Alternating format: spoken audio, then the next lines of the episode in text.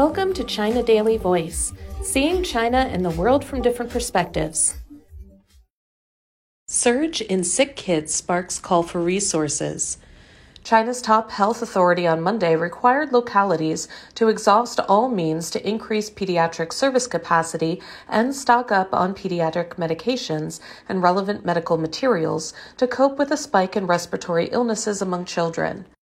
All grassroots medical institutions should be open to child patients and are forbidden from turning them away, the General Office of the National Health Commission said in a circular released on its website.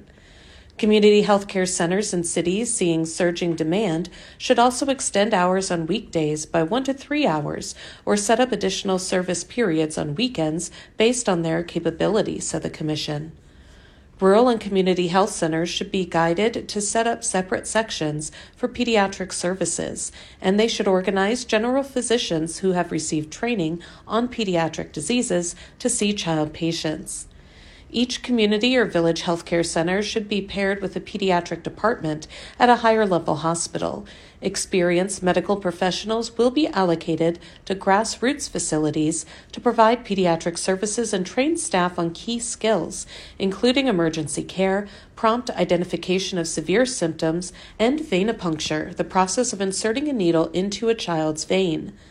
Localities are also required to equip grassroots facilities with thermometers, nebulizers, antibiotics, antivirals, as well as pediatric medicines for easing cough and phlegm. These requirements have been raised as China is battling a surge of respiratory illnesses fueled by the circulation of different pathogens, including influenza, the COVID 19 disease, and Mycoplasma pneumoniae.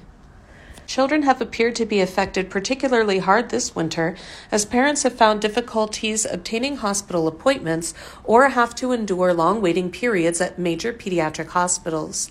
Despite authorities' appeal to the public to visit primary health institutions first, rather than going straight to large hospitals, concerns have emerged over the community clinic's capability and capacity in handling pediatric patients.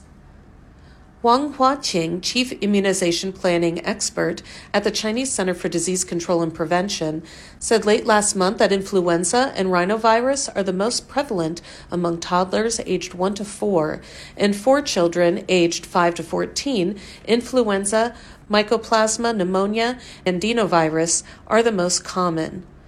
Tong Zhaohui, vice president at the Beijing Chaoyang Hospital, affiliated to Capital Medical University, suggested a child who begins developing a fever to visit a community hospital to first take a rapid antigen test, which can identify whether they contracted a respiratory virus or a bacterial infection like Mycoplasma pneumoniae.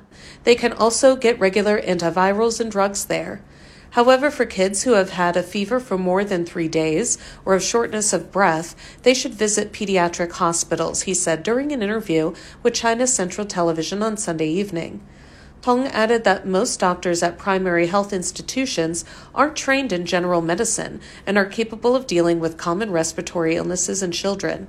It is important for them to access prompt treatment at medical facilities nearby, and in this way, parents and kids can save the trouble of lining up at large hospitals where the risk of cross infections is higher, he said. The Commission also said in the newly released notice that grassroots medical facilities should play a role in meeting demands for pediatric services, easing pressure on major hospitals seeing large volume of visitors, as well as monitoring health conditions of and expanding vaccination among key populations. According to the document, fever clinics at grassroots clinics should also keep surveillance of the situation of respiratory disease and report data to higher authorities swiftly. That's all for today. This is Stephanie, and for more news and analysis, buy the paper. Until next time.